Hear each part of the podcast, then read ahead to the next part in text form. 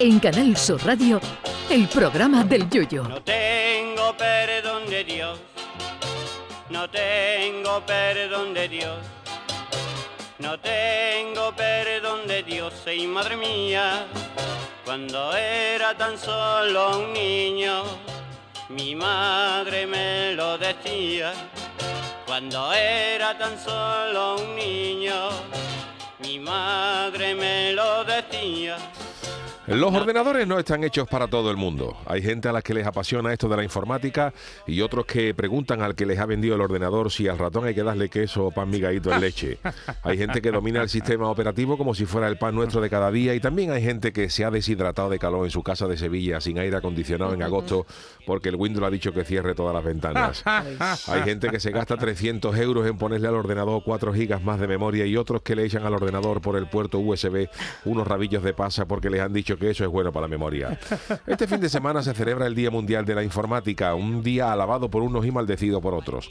A mí la verdad es que me gusta todo esto de los ordenadores y no tengo miedo en trastear cualquier programa que caiga en mis manos y hasta he puesto discos duros y grabadoras a ordenador, a ordenador abierto yo solito.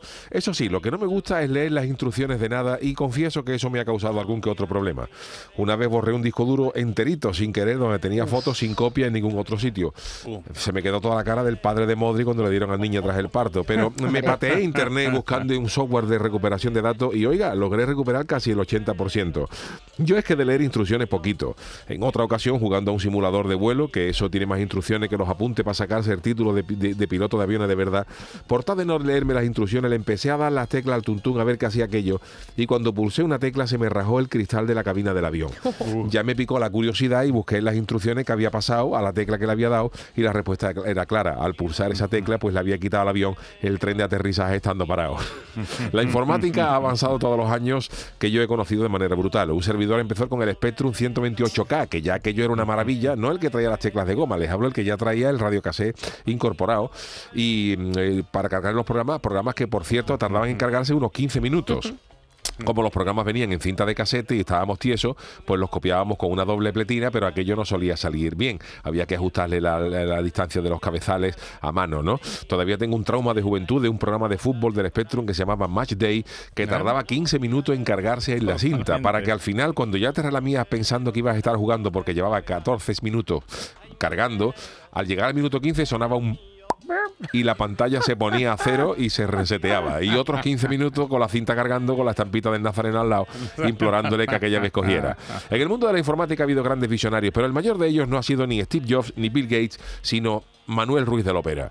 Don Manuel, que tenía menos informática que un romano, llegó a preguntar en una ocasión cuando le hablaron de Internet que a qué hora cerraba aquello. Pues mire usted, don Manuel, el Internet no ha cerrado, pero sí es verdad que ha cerrado el Messenger, también ha cerrado el famoso juego del Muscabina, el famoso Microsoft Word y el Internet Explorer. Y Twitter está a punto de seguir la profecía de don Manuel. Pues nada, señores, como diría Lopera, en esto de la informática, sigan ustedes haciéndole caso ahora mismo. Venga, a ustedes. Ay, mi velero, velero mío, Canal Sur Radio. llévame contigo a la orilla del río. El programa del Yoyo.